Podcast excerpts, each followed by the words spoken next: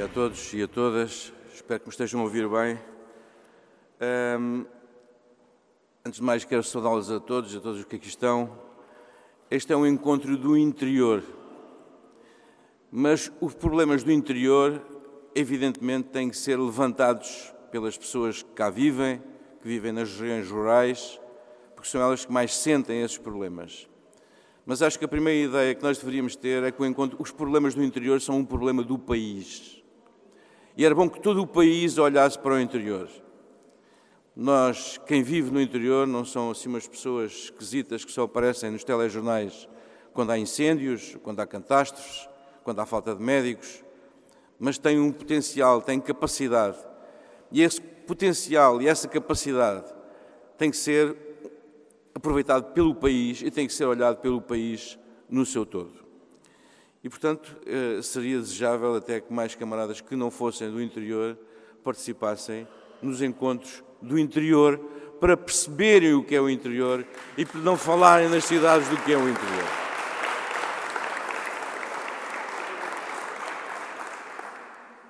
Camaradas, os incêndios dos últimos verão, que a Catarina já falou ainda há pouco, revelou uma situação que, de certa forma, se adivinhava. Não porque tínhamos dotes premonitórios, mas porque sabia que o que estava a preparar, o quadro que existe no interior, sobretudo no, espaço rural e, em particular, na floresta, poderia, mais cedo ou mais tarde, levar a uma catástrofe daquela natureza.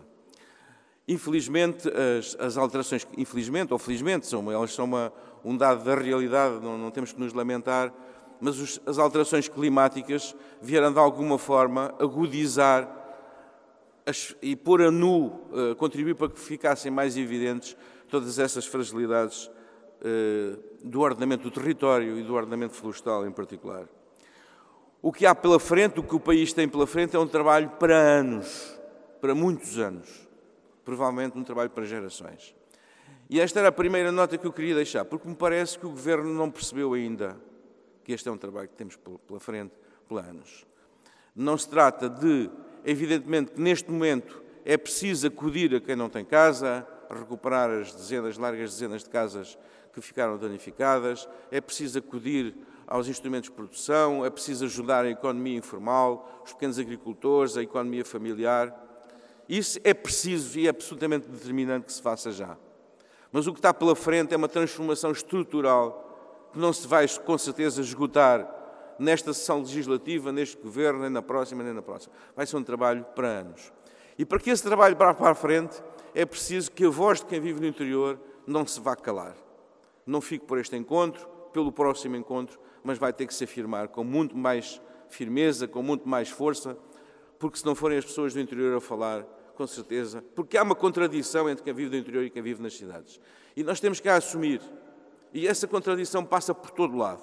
E, portanto, quem vive aqui tem que continuar a bater-se por mais investimento público na saúde, já foi falado, na saúde, nos centros de saúde, na exigência de médicos, em bons serviços, nos transportes públicos, um desenvolvimento assente nos recursos locais, nas entidades e no património, como este camarada acabou agora de falar mas também enfrentando os lobbies, porque há quem não queira esse desenvolvimento. Não é uma fatalidade, não é uma distração de alguém que fez que se levasse à situação atual. Há responsáveis pela situação atual. O lobby da celulose, o lobby dos eucaliptos, a visão produtivista da economia, que visa apenas o lucro e que não tem em conta as pessoas e os, e os seus problemas. Esta lógica produtivista, esta dinâmica que existe produtivista, este, o poder dos lobbies sobre a economia é que é responsável pelo, pelo o, o atraso e pelas dificuldades que vive o interior e, portanto, a luta pelo desenvolvimento do interior, a luta pela dignidade das pessoas pelo interior, vai ter que enfrentar poderosos interesses económicos que depois se transformam em poderosos interesses políticos, não vamos ter dúvida nenhuma. No momento em que há uma catástrofe, todos lamentam, enfim, chorar às vezes para alguns é fácil, e portanto, mas vamos ter, acho que há que ter essa, essa, essa ideia. Uma das principais riquezas é a floresta e foi isso que os camaradas que organizaram este encontro me pediram para eu aqui abordar de uma forma sucinta. A primeira evidência que hoje eh, é mais forte é de que a floresta não é só, e se calhar até nem é o mais importante, uma fábrica de madeira. A floresta tem funções, é um, é um sistema complexo, é um sistema múltiplo, que presta inúmeras, e inúmeras não é expressão literal, inúmeras, um, um sem número de uh, serviços à comunidade. A floresta capta o CO2, a floresta uh, filtra as raízes, filtra as águas, a floresta permite o crescimento da vegetação e, e fixar o solo arável. A floresta cria paisagem. Enfim, existe um, é um, é um sistema extremamente complexo e rico e a floresta também produz madeira. Mas se reduzirmos a, a floresta, a, a, produção florestal e tudo aquilo que a floresta dá à, à comunidade, à madeira, caímos na visão estritamente produtivista que levou, de uma forma ou de outra, à catástrofe em que vivemos. Segundo os números, um terço do território nacional, um pouco mais de um terço, 35%, é ocupado por floresta. 32% é ocupado por matas e pastagens. Anda um terço, um terço, mais coisa, menos coisa. Portanto, um terço floresta, um terço matas e pastagens, cerca de um quarto para a agricultura, cada vez menos, portanto, crescimento, e depois existem, enfim, percentagens menores para espaços urbanos, águas interiores, etc, etc. E, portanto, é este o quadro que temos e é este quadro de grande, é neste quadro de 35% da floresta nacional que progressivamente foi abandonada e que nós temos que encontrar estratégias políticas, respostas políticas e económicas para que essa floresta seja gerida de uma forma ativa e seja cuidada e seja rentável. Porque a floresta só é, só é ordenada quando é rentável, porque o esforço de ordenamento é um esforço de investimento que tem que ter compensação.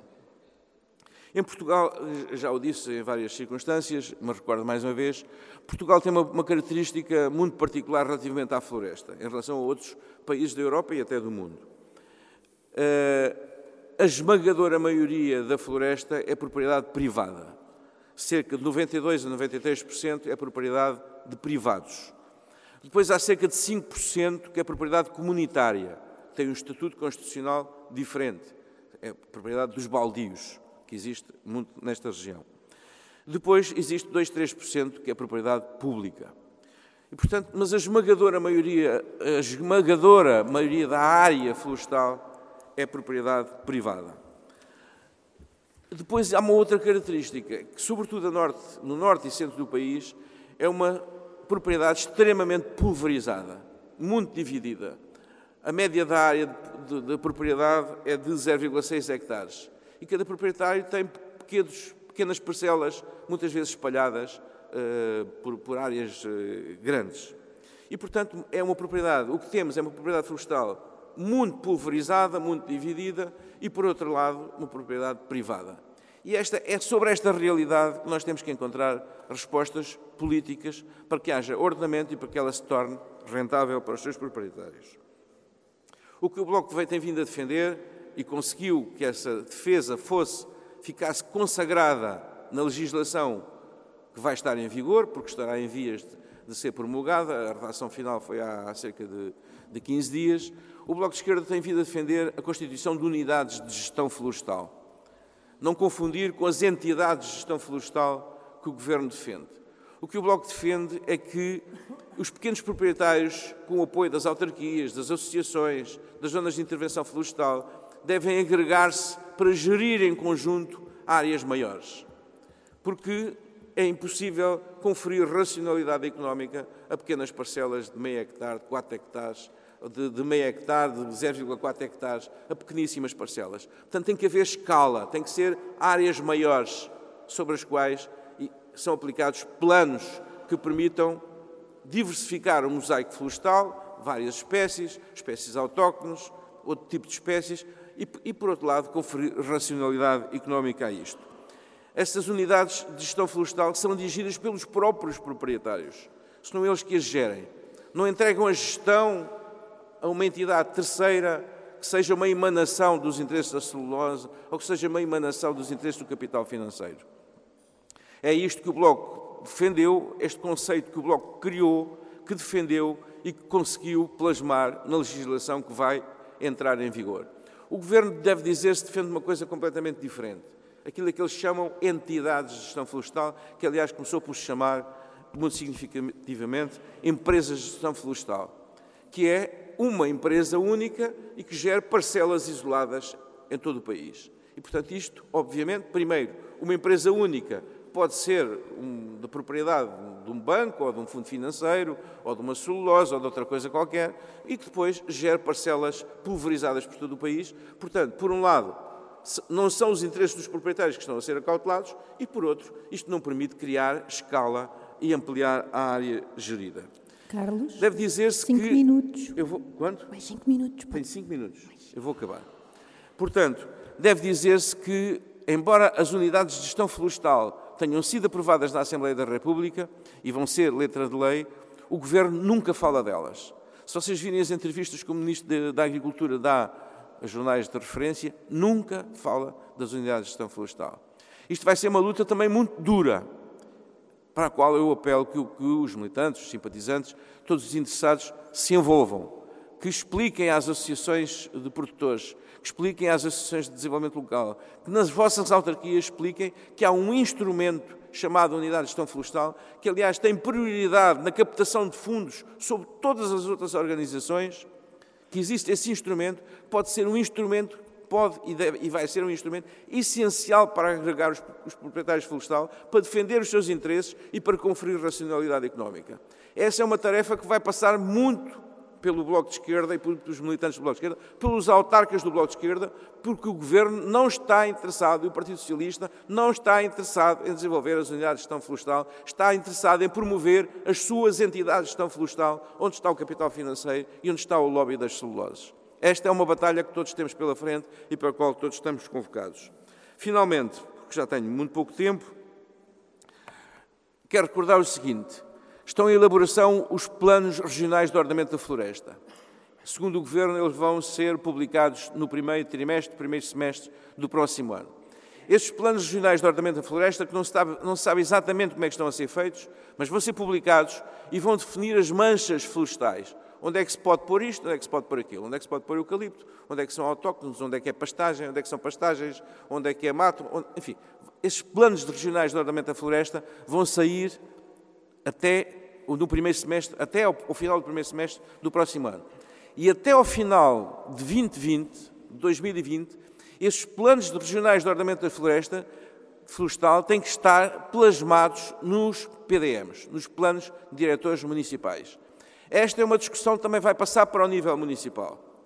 E convém que os autarcas do Bloco de Esquerda, os militantes do Bloco de Esquerda, enfim, todas as pessoas no, interessadas no ordenamento do espaço rural, percebemos que isso é essencial, se envolvam neste debate que vai vir ao terreno. Tem que ser um debate democrático, participado, não pode ficar entre quatro paredes, para o qual têm que ser convocados os especialistas, com certeza, os engenheiros florestais, as associações, as organizações de produtores, tem que ser toda a gente convocada. Mas, mas as opções democráticas que estão ali são, também nos convocam a todos, porque ali se vai decidir onde é que se vai pôr eucalipto e onde é que não se pode pôr eucalipto. Esta é uma decisão que também vai ter, estar nas mãos das comunidades locais, das autarquias locais, e nós não podemos uh, escapar e não podemos nem devemos fugir a esse debate. Finalmente, para terminar, que deve estar mesmo a terminar, introduzir só mais uma, uma ideia, uma pequena referência. Existem, como os camaradas sabem, existe possibilidade de aproveitar um recurso que está muito desaproveitado na floresta, que é a biomassa. Portanto, são os restos, as ramagens, os arbustos, a biomassa tem um potencial enorme. Simplesmente, as centrais de biomassa que existem, e já existem algumas centrais de biomassa, são centrais muito pouco rentáveis do ponto de vista económico. Aquilo não, não rende. E a única forma de as manter a funcionar é comprar a eletricidade a um preço mais elevado. Portanto, o Estado está a financiar indiretamente essas centrais de biomassa de geração anterior. Essas centrais de biomassa são centrais ultrapassadas. Essa tecnologia está totalmente ultrapassada. O que está a surgir são as biorefinarias, são centrais de nova geração que permitem tirar um enorme aproveitamento da biomassa. Muito maior, quatro, cinco vezes maior do que o aproveitamento estrito para a produção de energia elétrica e, eventualmente, para a produção de calor. No mês passado, há cerca de um mês, um mês, dois meses, saiu um, uma, um uma resolução do Conselho de Ministros que é um Plano Nacional para as biorefinarias. A minha, o meu palpite, porque enfim estas coisas são um pouco jogo de sombras, é que o Governo esteja a ser empurrado pela própria União Europeia para implantar as biorefinarias. É preciso que este plano das biorefinarias vá para a frente, que a ideia das velhas centrais de biomassa, que o Governo aprovou em maio, deve dizer-se que o Governo aprovou um diploma para a criação de novas centrais de biomassa em maio, um diploma que está totalmente ultrapassado. E, portanto, esta os desenvolvimentos de biorefinarias que permitam tirar partido deste recurso que é tão comum na floresta, e não só na floresta, porque a biomassa não tem a ver só com a floresta, mas também na floresta, que este plano vá para a frente e tenha concretização. Porque é também um aproveitamento de um recurso endógeno muito comum no interior, é também o aproveitamento, de, a possibilidade de criação de, de aproveitamento a vários níveis dos enormes recursos que existem na floresta e que existem no interior. Esta é uma luta que vamos ter pela frente e vamos ter com certeza falar dela muita vez. Obrigado.